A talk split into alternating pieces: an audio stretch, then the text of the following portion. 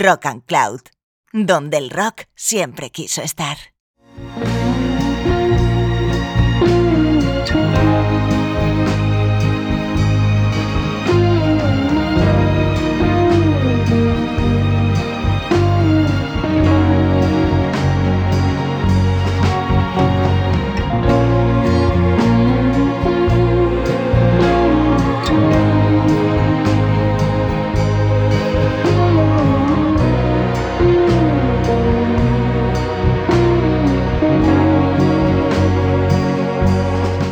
¿Qué tal estás, Rock and Worder?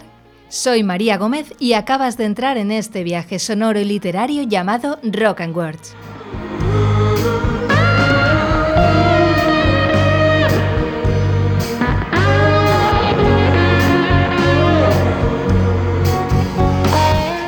Todo el equipo de Rock and Words estamos con una felicidad que no nos cabe en el cuerpo. Y es que por primera y para nada última vez, Damos la bienvenida al programa a uno de nuestros escritores favoritos, el inmenso e imprescindible escritor austríaco Stefan Zweig. Los amantes del escritor vienés sabréis que su obra es sencillamente una de las obras más importantes del siglo pasado. Elegir entre decenas de obras maestras es todo un reto, así que hemos elegido el que probablemente sea su libro más célebre, el delicioso Momentos Estelares de la Humanidad Dentro de los 14 viajes narrativos que nos propone el bueno de Stefan, hemos elegido uno de nuestros favoritos y que trae por título El descubrimiento de El Dorado. Esperamos que os guste.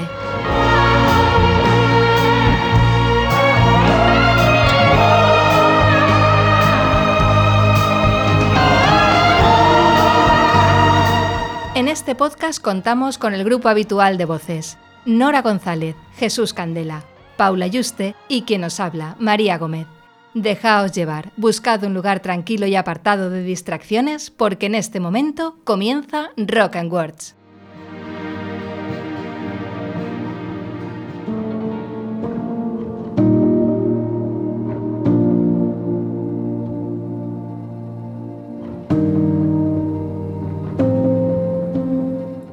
El descubrimiento de El Dorado, Enero de 1848. Hastiado de la vieja Europa. Nos hallamos en el año 1834. Un vapor americano zarpa de El Havre hacia Nueva York.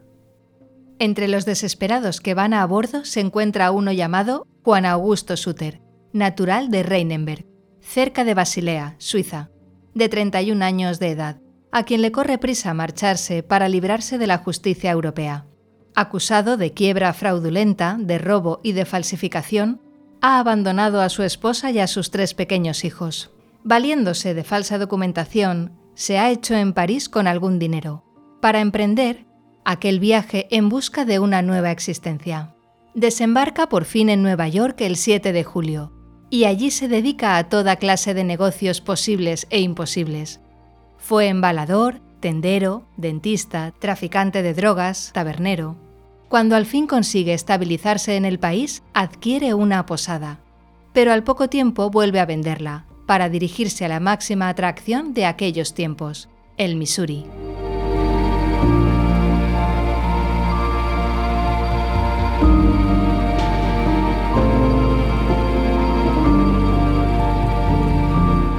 Allí se convierte en agricultor y poco después llega a ser dueño de una pequeña granja o rancho.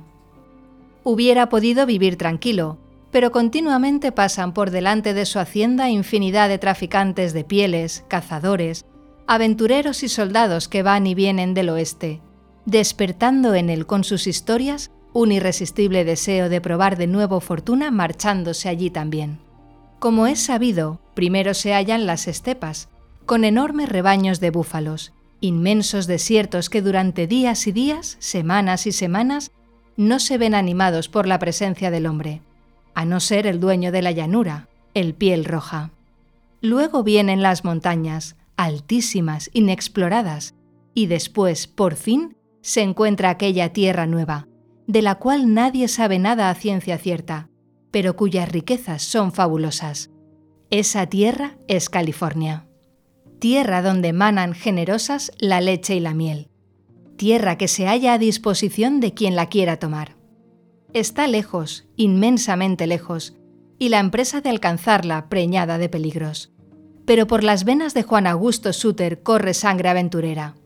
No puede hacerse a la vida tranquila, el cultivo apacible del suelo.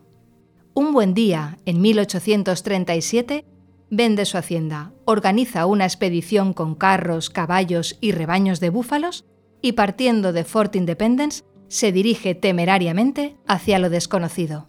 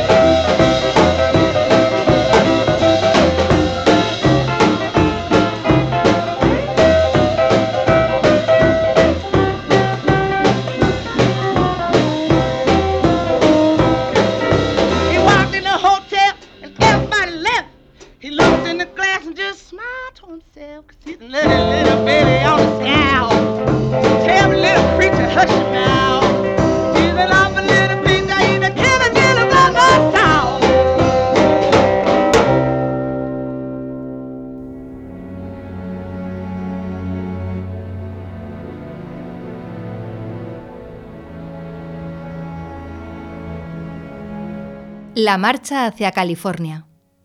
Nos hallamos ya en 1838. Con Suter, dos oficiales, cinco misioneros y tres mujeres parten en carros tirados por búfalos hacia el desierto infinito, en dirección al Océano Pacífico, a través de las inacabables estepas, teniendo que franquear por último las montañas, con las molestias y penalidades inherentes a tamaña aventura. Al cabo de tres meses llegan por fin, a últimos de octubre, a Fort Vancouver. Los oficiales les dejaron al principio del viaje. Las mujeres sucumbieron debido a las penalidades sufridas y los misioneros se niegan a proseguir. Suter se encuentra solo. En vano intentan hacerle desistir de sus proyectos.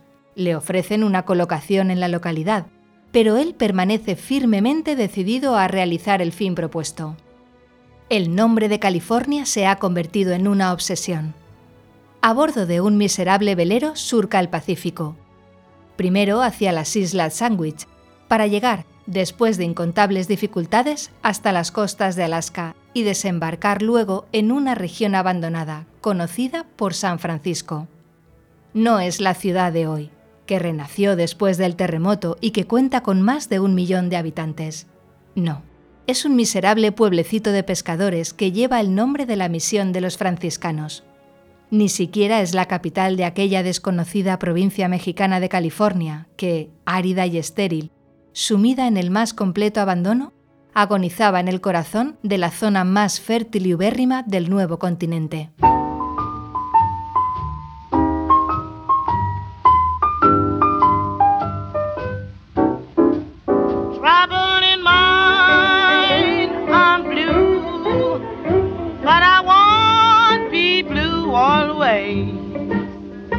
The sun will shine in my back door someday.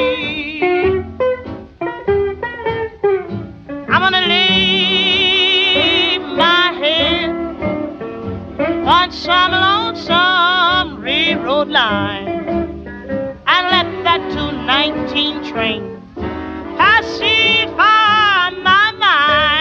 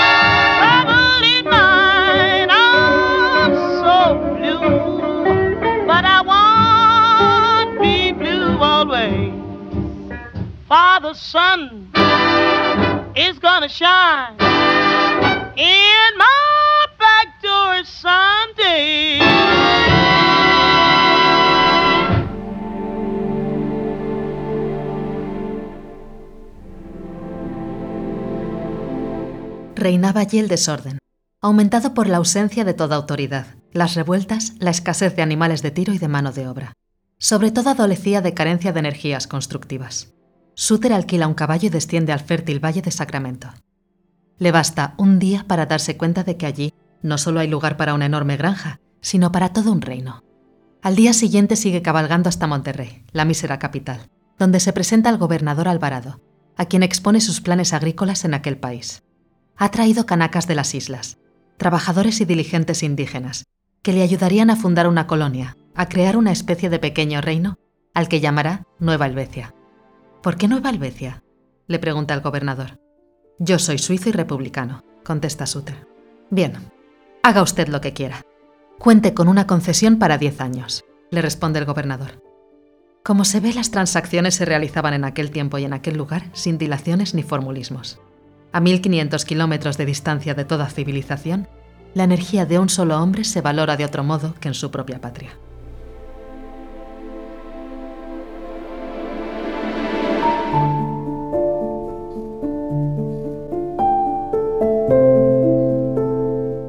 Estamos ya en 1839. Una caravana va marchando lentamente por la orilla del río Sacramento. Delante va Suter, a caballo, con un fusil al hombro. Detrás de él dos o tres europeos. A continuación 150 canacas con sus cortas camisas. Y luego 30 carros tirados por búfalos con provisiones, semillas y municiones.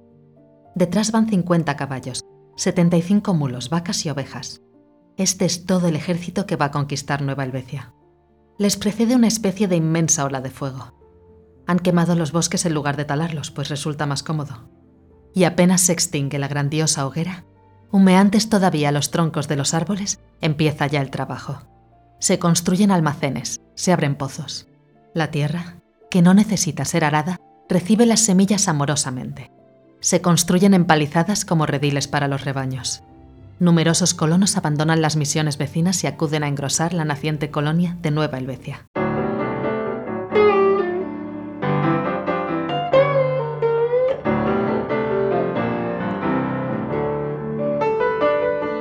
Cheated just to get on by. Yeah, I cheated just to get on by.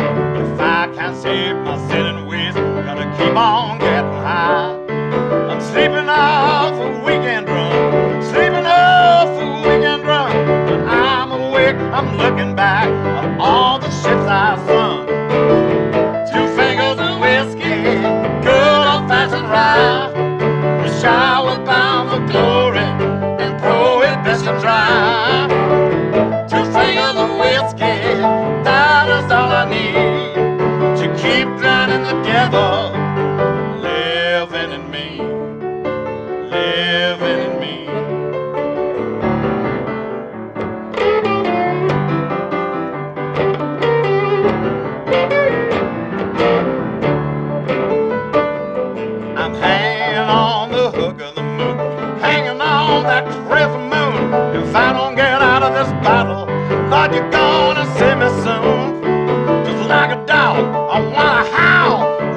Old dog, I wanna howl.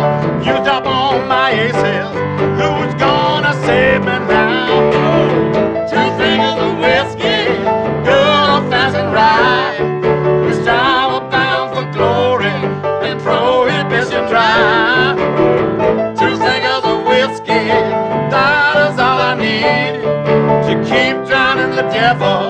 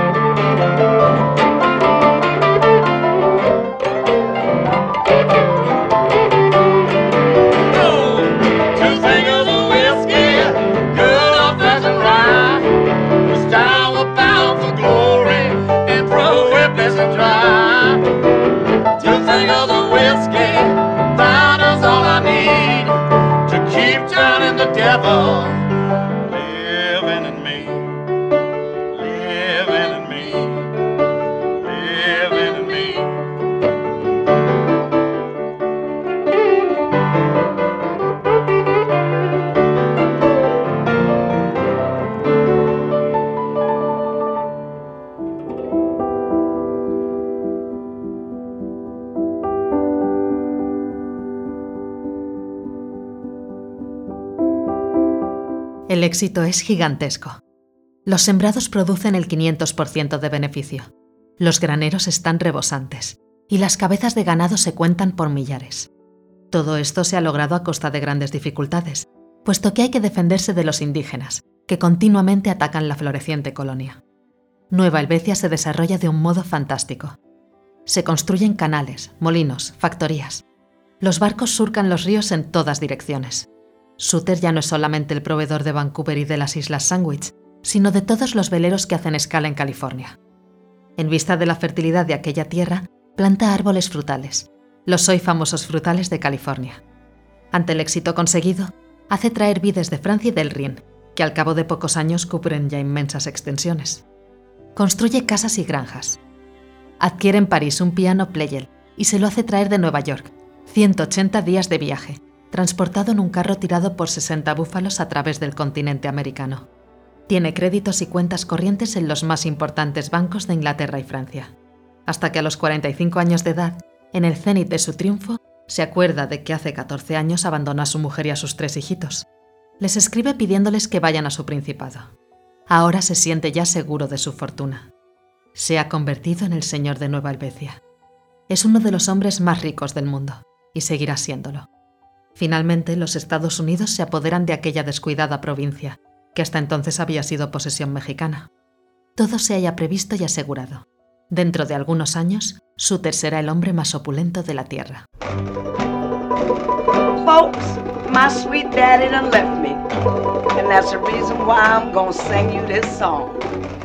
When I woke up this morning, he was gone. Oh, we made me mad. I felt so sad. And he wouldn't even tell me the reason why. Oh, he loved to dance at the old Grizzly Bear. I guess he's going to Frisco trying to dance it out there. 'cause when I woke up this morning, he was gone. Oh, when I woke up this morning, he was gone. Oh, it made me so mad. Lord, I felt so sad. And he wouldn't even tell me the reason why. Oh, you love to dance that old grizzly bear. I bet he's gone to Frisco trying to dance it out there. Cause when I woke up this morning, he was gone. Lord, he's gone, gone, gone. He's gone, gone, gone. It's always a sign, everybody knows it's true. The more you do for people, the less they're gonna think of you. Now he left town and he throwed me down and he's gone, gone, gone. Oh, when I woke up this morning,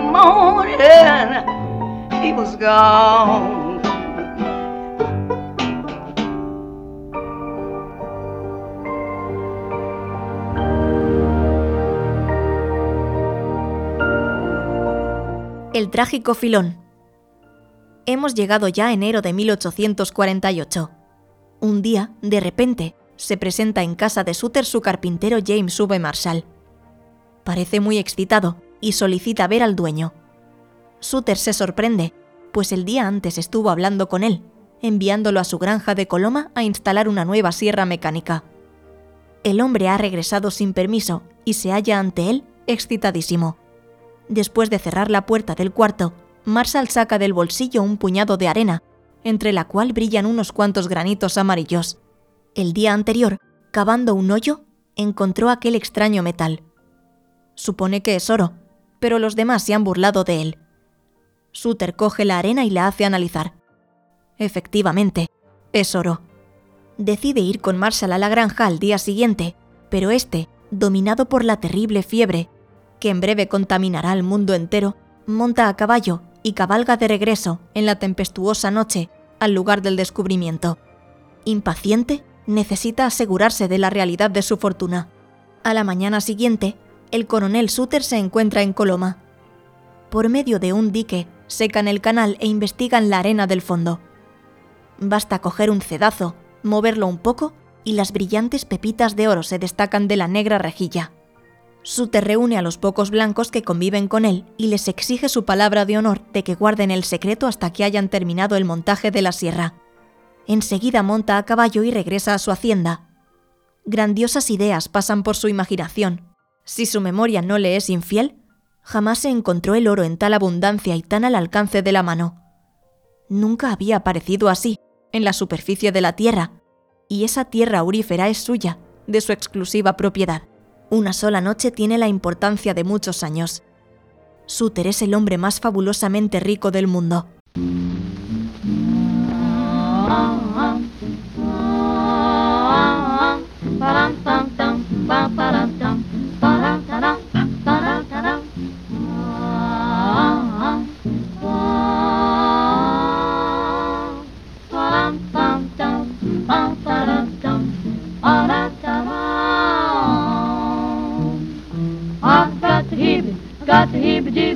Talking about. Got the heebie jeebie blues, sweet cause they bone. Come on down just a little bit, Joyce. Said, babe, don't you know it? Come on and show it, honey, don't feel blue. Say, come on down, do that dance. Call the heebie, the heebie jeebie dance. Call the heebie jeebie dance. I've been having 'em, having 'em all day long.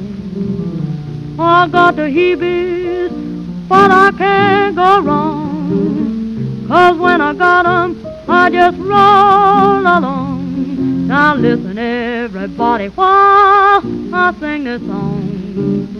I'm singing about the dance that makes you shake your shoes. The dance that gives you folks the heebie-jeebie blues. Call the heebie-jeebie dance. Da-da-da-da-da-da. Call the heebie-jeebie dance. Oh, I've got the heebie, I got the heebie-jeebies, honey, talking about. got the heebie-jeebie blues. We call their phone. Come on down, just a little bit, Joy. Said, babe, don't you know it? Come on and show it, honey, don't feel blue. Say, come on down, do that dance. Call the heebie, the heebie-jeebie dance. Call the heebie-jeebie dance. Oh, ski, scat, Pretty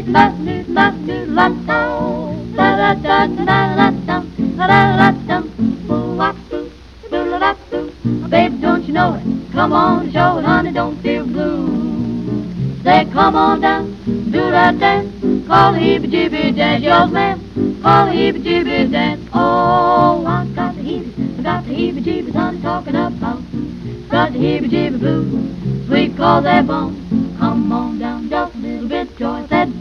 you know it? Come on and show it, honey, don't feel blue. Say, come on down, do that dance. Call the heebie, the heebie-jeebie dance. Call the heebie-jeebie dance. I've got the heebie-jeebies. What you doing with jeebies? Said I got those heebies, got those heebies, the heebie-jeebie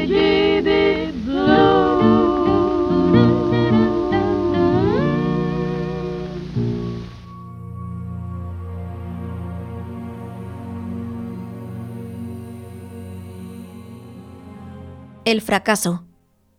¿El hombre más rico? No, el más pobre, el más miserable, el mendigo más decepcionado de la tierra. A los ocho días el secreto ha sido divulgado. Una mujer, siempre la mujer, se lo contó a un vagabundo y le entregó algunas pepitas. Lo que ocurre entonces es algo inconcebible. Todos los hombres que están a las órdenes de Suter abandonan su trabajo. Los herreros dejan la fragua, los pastores el ganado, los viñadores los vides, los soldados las armas. Todos se dirigen como locos a la serrería con cedazos y cacerolas de metal para separar el oro de la arena. En pocas horas, las granjas quedan abandonadas. Las vacas lecheras mugen lastimeramente pidiendo que las ordeñen, pero nadie las atiende y van muriendo. Los búfalos rompen las vallas y huyen a los campos, donde la fruta se pudre en las ramas de los árboles. Ya no se produce queso, se hunden los graneros. Todo el mecanismo de la grandiosa empresa queda paralizado. El telégrafo difunde a través de mares y continentes la aurífera promesa, y acuden gentes de todas las ciudades y de todos los puertos. Los marineros dejan los barcos, los empleados las oficinas. Llegan ingentes multitudes procedentes del este. A pie, a caballo, en carro. Es como una invasión, la plaga de la humana langosta. Son los buscadores de oro. Horda brutal, sin freno de ninguna especie, que no conoce más ley que la fuerza bruta, ni más orden que el que impone su revólver.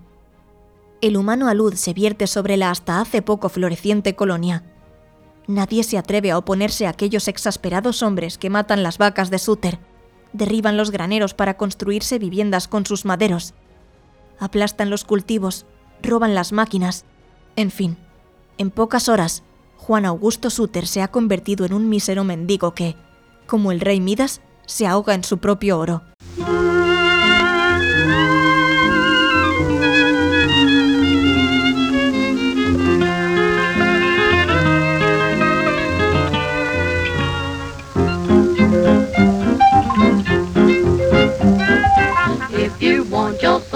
free. Lift your voice and sing with me. Ba-da-dum-bum-bum, ba-dum-bum-bum. Oh, with the devil grabs your hand. Here's one thing that he can't stand. Ba-da-dum-bum-bum, ba-dum-bum-bum. Oh, walking down to the river, singing a hallelujah song. Oh, Lord, up jumps the devil before you. Just keep plodding along. Hello, Satan, how you feel? Get the devil off your ba-dum-dum-dum-dum-dum-dum. Keep your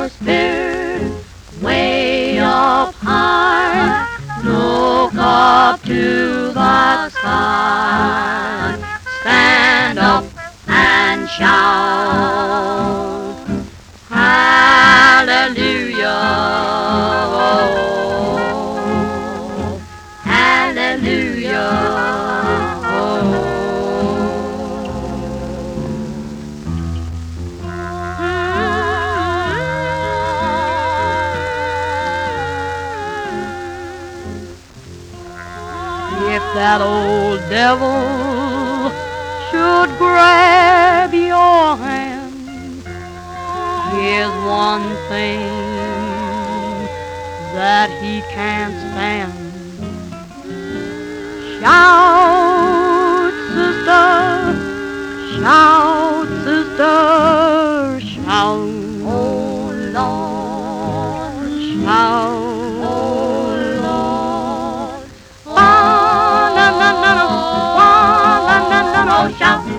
shallow. Come on down just a little bit, Joe. Oh, la, la, la, la, oh, la, la, la, la. Oh, shout, oh, shout, system. Follow up, follow up, follow up, follow up. Oh, oh, oh, oh, oh, oh, oh,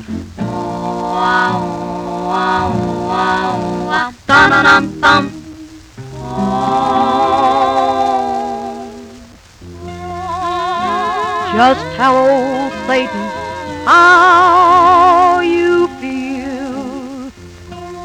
Get that old devil. Right off your heel. Shout, sister, shout, sister,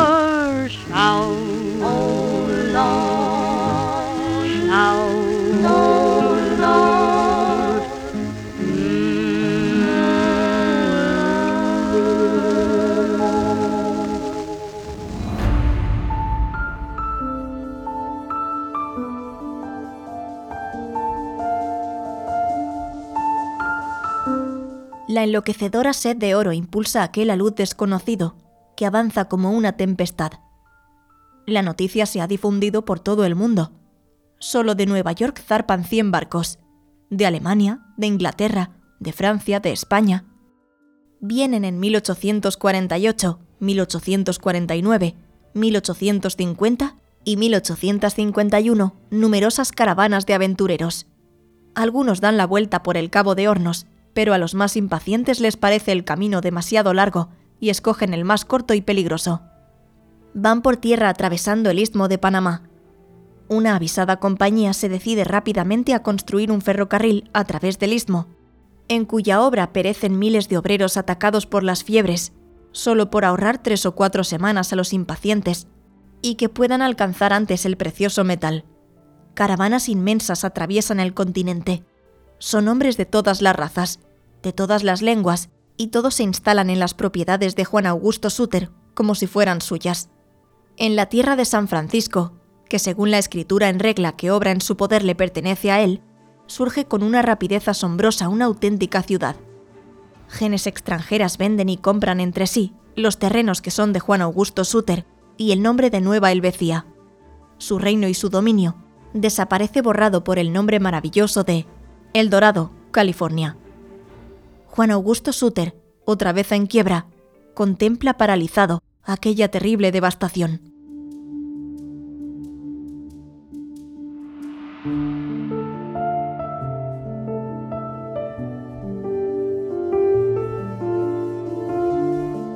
Al principio intenta tomar parte en las excavaciones y aprovecharse, con sus servidores y compañeros, de aquella inesperada riqueza, pero todos le abandonan. Entonces se aparta del aurífero distrito, instalándose en una granja solitaria, el ermitaje, en la falda de la montaña, lejos de aquel río maldito y de aquella maldita arena. Allí se reúnen por fin con él su esposa y sus tres hijos, ya hombres, pero la pobre mujer muere al poco tiempo de llegar, agotada por las penalidades del terrible viaje. Pero le quedan sus tres hijos, que con él suman ocho brazos para el trabajo, y Suter empieza de nuevo la explotación agrícola. Secundado por sus hijos, trabaja tenaz e intensamente, entregado a la obra, favorecido por la asombrosa fertilidad de aquella tierra. Entonces, imagina un nuevo y grandioso plan, cuyo secreto guarda celosamente.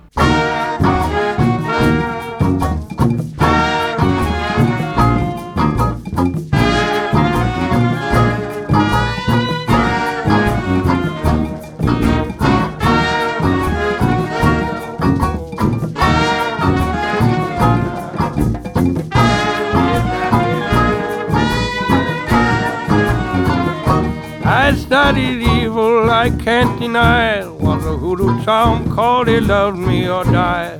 Some fingernail, a piece of her dress, a pocket theory, devil yes.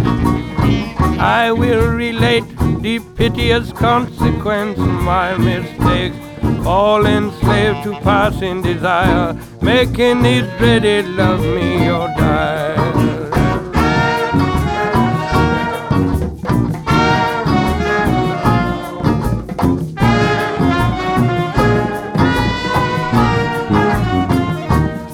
Against the jungle primeval green, she had the looks of a beauty queen. No bangles or chain wearing broken shoe. 75 cent bottle perfume. I said good morning. I tipped my hat all while I was cunning like a rat. Smiling gaily, looked her in the eye. I felt in my pocket, he loved me or die.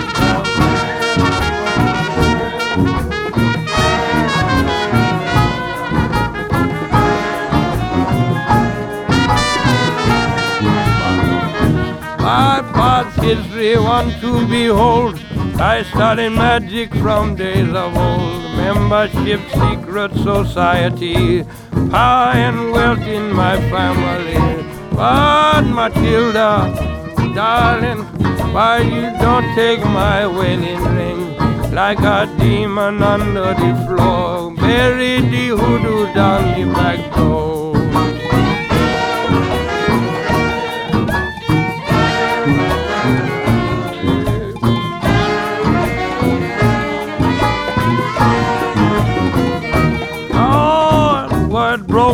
Town that a fever strike Matilda down. 9.30 the doctors arrive. Priest come running quarter to five. Standing in the weeds early next day, I saw the meat wagon rolling away. I seen Matilda laying in the back, her old mother wearing a suit of black.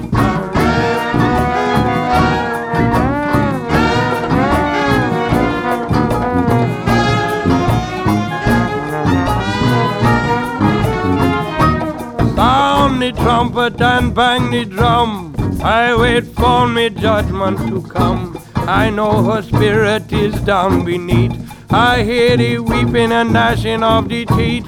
Flames of hell licks at my feet. In the shadow of the jungle, I feel the heat.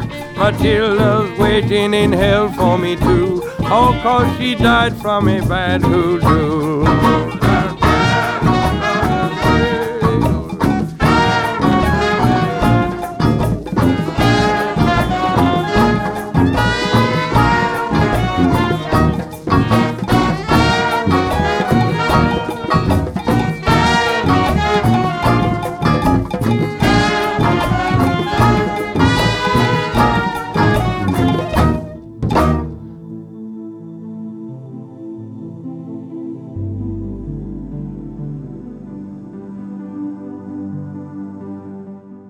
El proceso.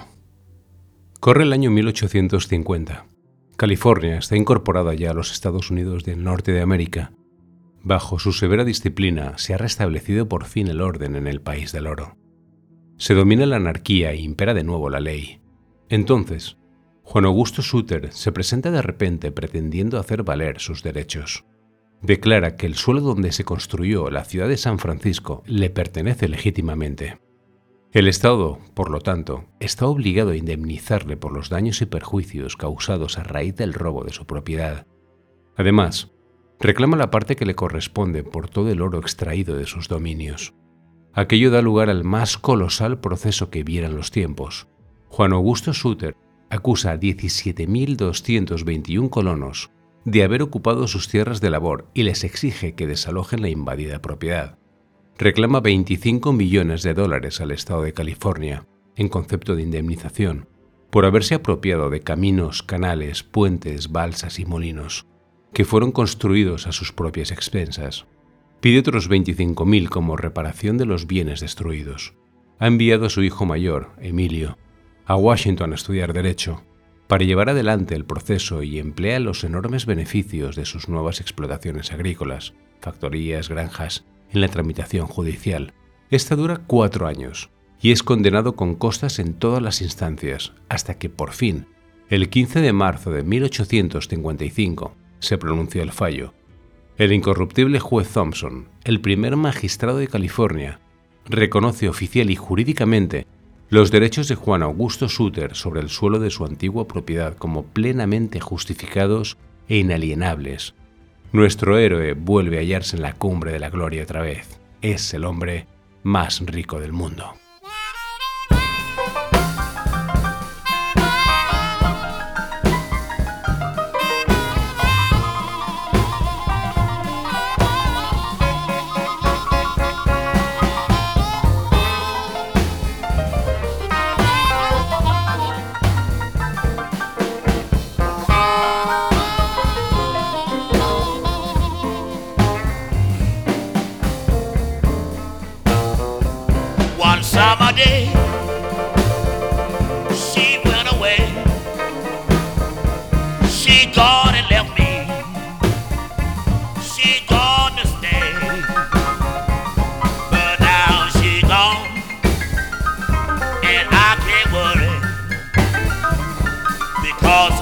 I'm on top of the world.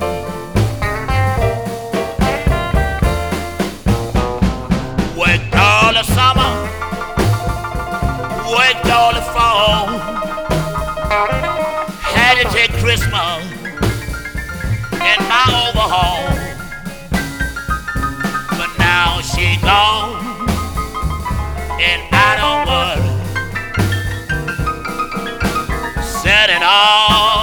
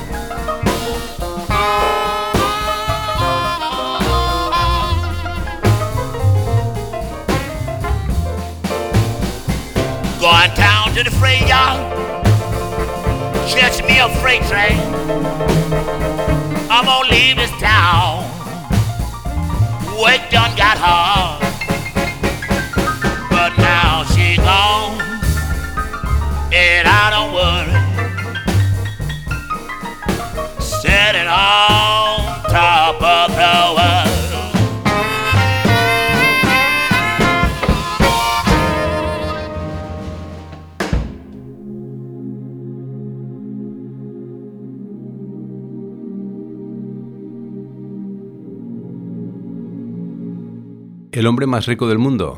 No. El mendigo más pobre. El más desdichado de los mortales. El destino le asesta un nuevo golpe, esta vez mortal, que le aniquilará definitivamente. Al divulgarse la noticia del fallo del tribunal, estalla un impresionante motín en San Francisco y en todo el país. Millares de personas se agrupan en actitud violenta. Son los propietarios amenazados, es la plebe, siempre dispuesta a beneficiarse con los disturbios asaltan el Palacio de Justicia y le prenden fuego, y van en busca del juez que dictó la sentencia para lincharlo. Luego, la inmensa multitud se encamina a la propiedad de Juan Augusto Suter para destruirlo todo. El hijo mayor, acorralado por los enloquecidos amotinados, se pega un tiro. El segundo muere asesinado, y el tercero consigue escapar, pero se ahoga en la huida. Sobre el ermitaje se ha batido una oleada de fuego. Las propiedades de Suter son destruidas, sus granjas quemadas, sus viñedos arrasados. Roban sus muebles, sus colecciones artísticas y su dinero, y con furia infernal convierten aquella inmensa heredad en un montón de ruinas. Suter logra salvarse milagrosamente, pero no pudo soportar este rudo golpe. Al ver destruida su obra, muertos su mujer y sus hijos, su cerebro se desequilibra. Le domina una idea fija el derecho, el proceso.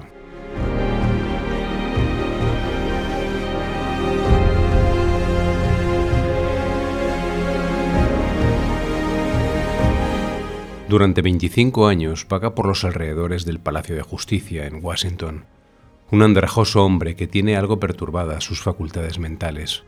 Todos los funcionarios judiciales conocen al general, así le llaman, de la sucia levita y los zapatos rotos que reclama sus millones.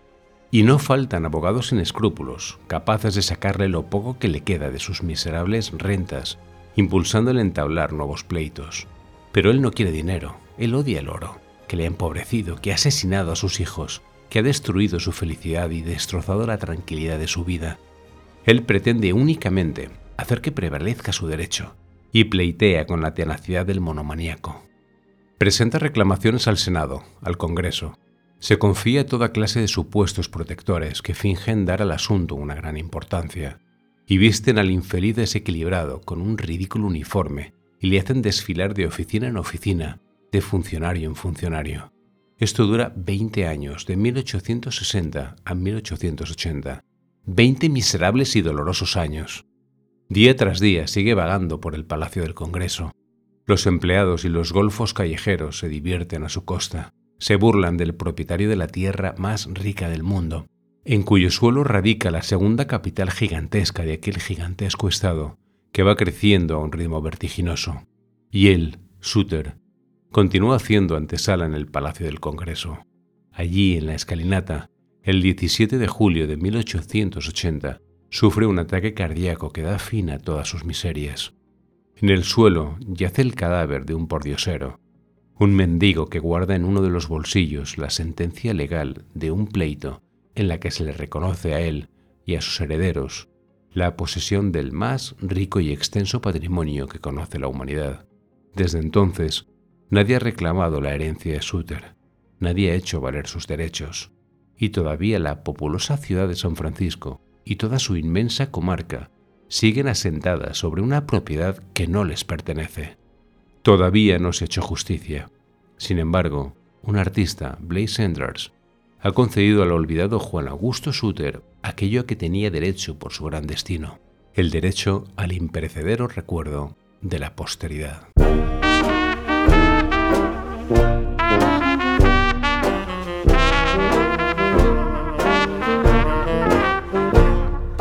Once I lived the life of a millionaire.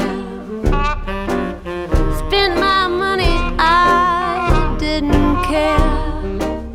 Carried my friends out for a good time, buying bootleg liquor, champagne and wine.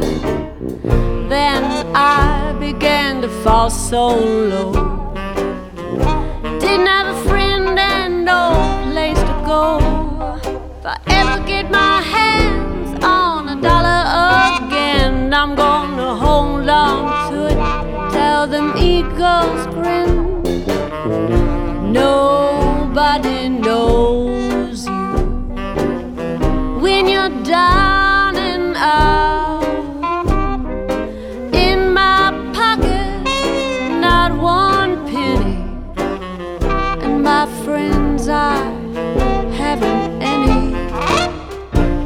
get on my feet again,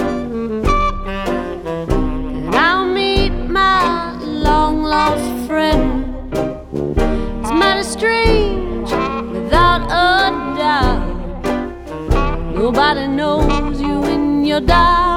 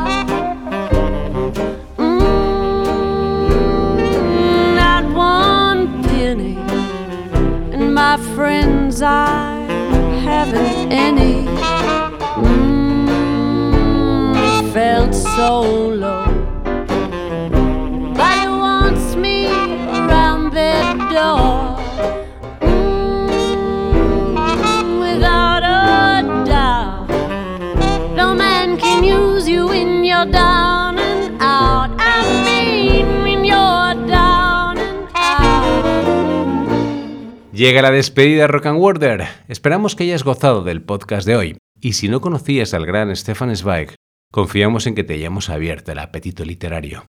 Esperamos encontrarte pronto en un nuevo podcast de Rock and Words. No olvides visitar rockandcloud.com y de compartir con tu gente y darle a like a tus podcasts favoritos. Recordarte que también puedes escucharnos en Spotify, Apple Podcasts y en iVoox.